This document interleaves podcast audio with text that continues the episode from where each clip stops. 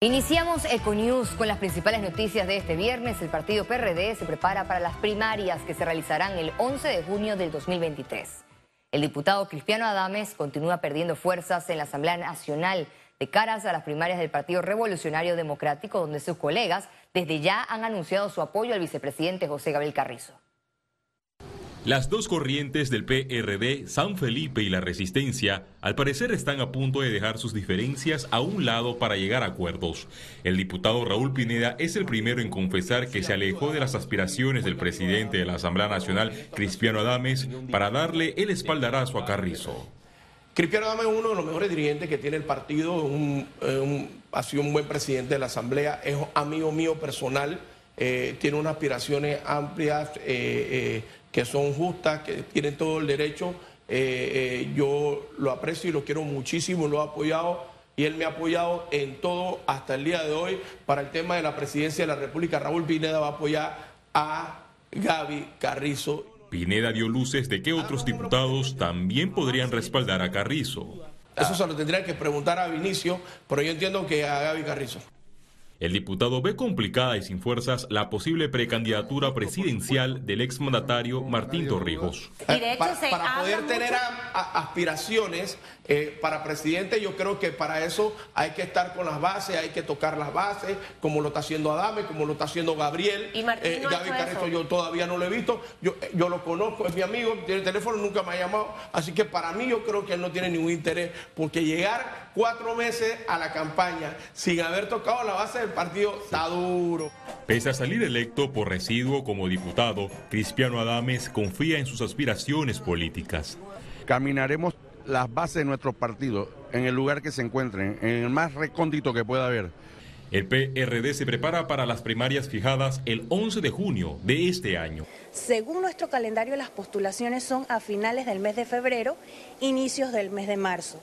La próxima semana se conocerán los nombres de los funcionarios que aspiran a distintos cargos con miras al torneo interno del PRD. Félix Antonio Chávez, Econius.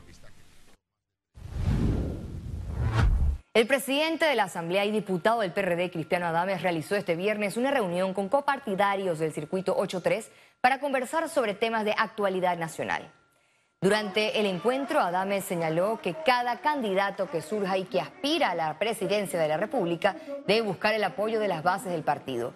Cualquier persona, sea del estrato que sea, tiene derecho en el PRD a mostrar su liderazgo, destacó Adames. El secretario general del partido recién creado realizando metas, Luis Eduardo Camacho, confía que el colectivo de Ricardo Martinelli tiene oportunidades de ganar las elecciones presidenciales con o sin alianzas políticas antes del 5 de mayo del 2024. Cualquiera puede prometer, pero la gente ve quién cumplió.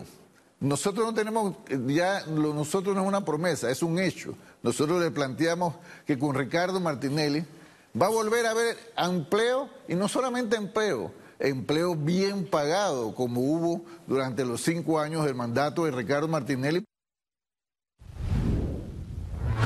Los precandidatos por la libre postulación no podrán recoger firmas en los culecos durante los días de carnavales, así lo advirtió el Tribunal Electoral también con nosotros. Los magistrados del Tribunal Electoral recomendaron a los activistas de los precandidatos tener mucho cuidado en la recolección de firmas para evitar sanciones, pues la nueva norma prohíbe buscar el respaldo de los ciudadanos en bares, cantinas y cualquier otro lugar de expendio y consumo de bebidas alcohólicas.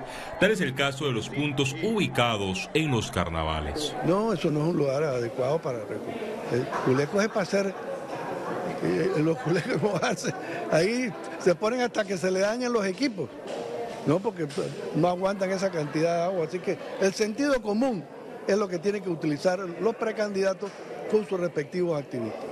El Tribunal Electoral está preparado para verificar en sus plataformas las firmas que se logren a través de dispositivos móviles.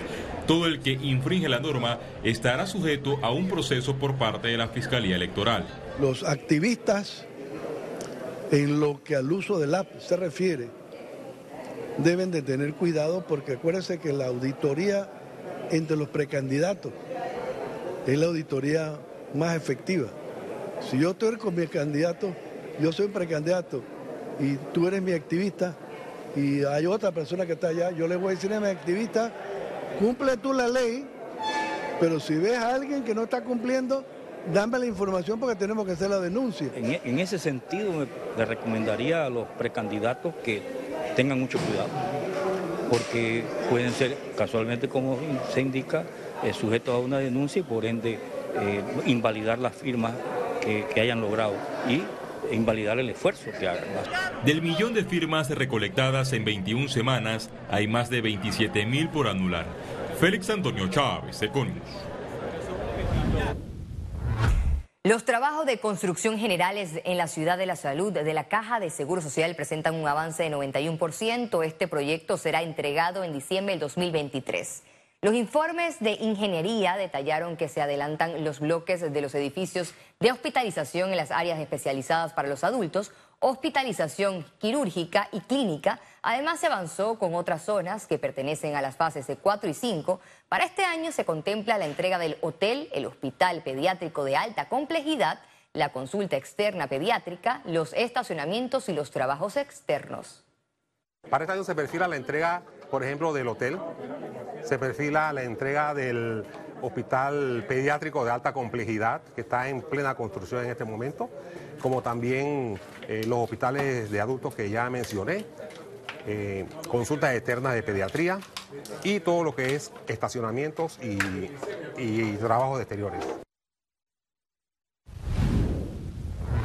El ministro de Salud, Luis Francisco Sucre, explicó que en la primera fase se pondrá la vacuna bivalente a las personas de primera línea que tienen contacto con los pacientes de COVID. Eh, en ese mismo grupo está también la policía, que está permanentemente eh, lidiando con las personas, en contacto con personas y atendiendo las actividades multitudinarias y sociales. Y también al igual aquí entran eh, el equipo de bomberos, protección civil, que vayan a participar en las actividades que vienen. Por ejemplo, el desfile de las mil polleras, por ejemplo, los carnavales que también se están organizando, todas las ferias que vienen y que se están organizando a nivel nacional. Y posteriormente entonces vamos a ir con las personas mayores de 60 años.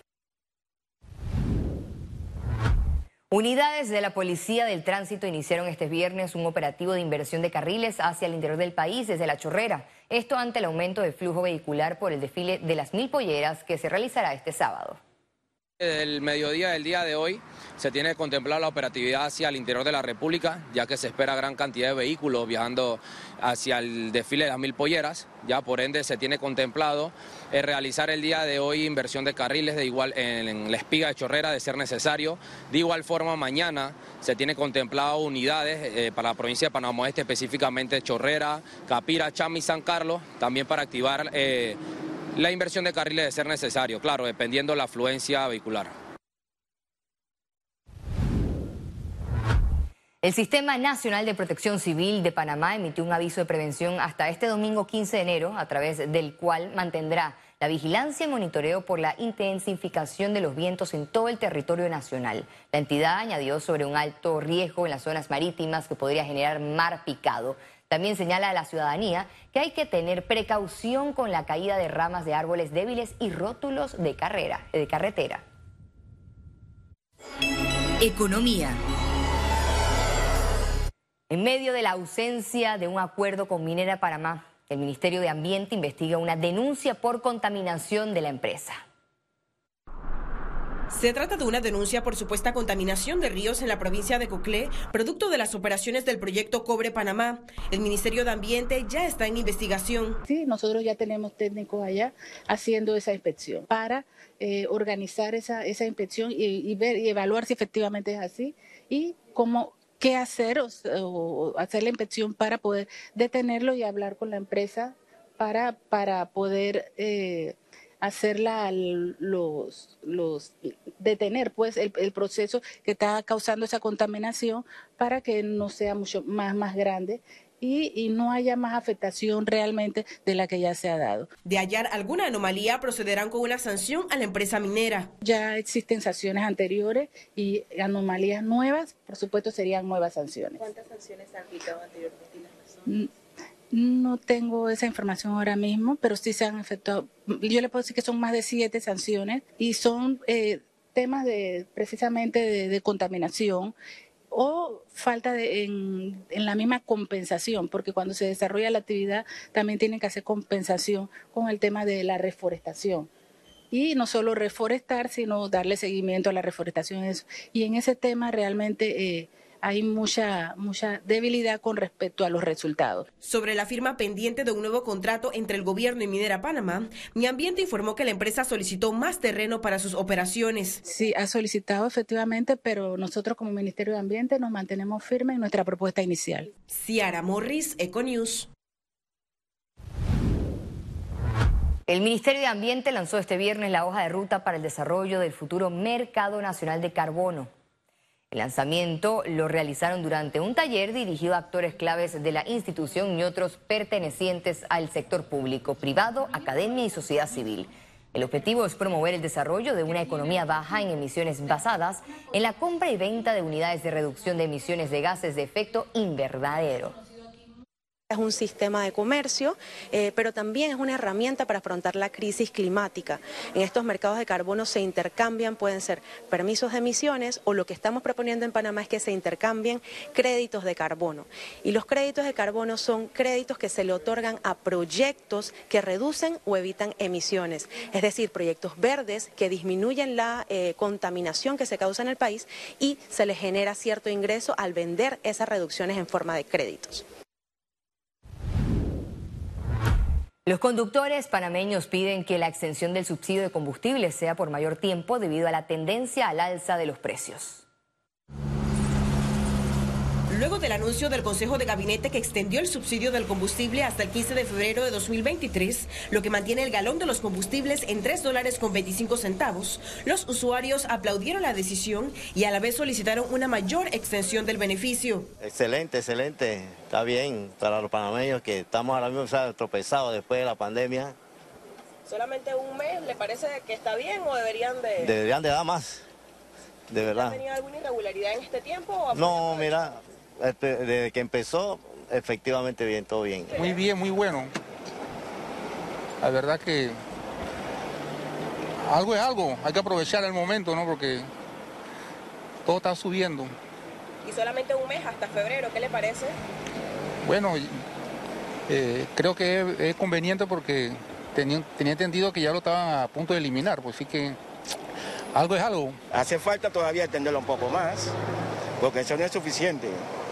¿Y estos meses que lo ha estado utilizando todo bien o ha tenido algún irregularidad? No he tenido ningún problema, gracias a Dios todo anda bien. Estos casi seis meses del congelamiento del precio de los combustibles asumido por el gobierno nacional representó un ahorro para los usuarios. Eh, pudo haber sido como unos 500 dólares más o menos, más o menos.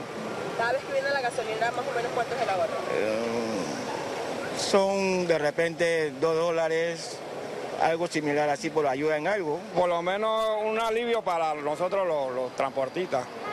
¿Cómo, ¿Cómo, usted ha ido aprovechando ese beneficio durante estos meses? ¿Ha tenido un ahorro? Coménteme cómo... Ahí más o menos, no, no es tanta la cuestión, pero sí se ahorra algo. Un cálculo, que ustedes son, los taxistas son hombres de números. Bueno, como yo no trabajo mucho, como, como de 10, 15 dólares La extensión se dio luego que la Secretaría Nacional de Energía informó que el precio de los combustibles tiene una tendencia al alza. Desde este viernes 13 de enero, la gasolina de 95 octanos tiene un valor de un balboa con un centavo el litro, un aumento de 5 centavos. La gasolina de 91 octanos se situó en 96 centavos el litro, subió 4 centavos, mientras que el diésel quedó en un balboa con 7 centavos el litro, incrementó 2 centavos. Ciara Morris, Econews.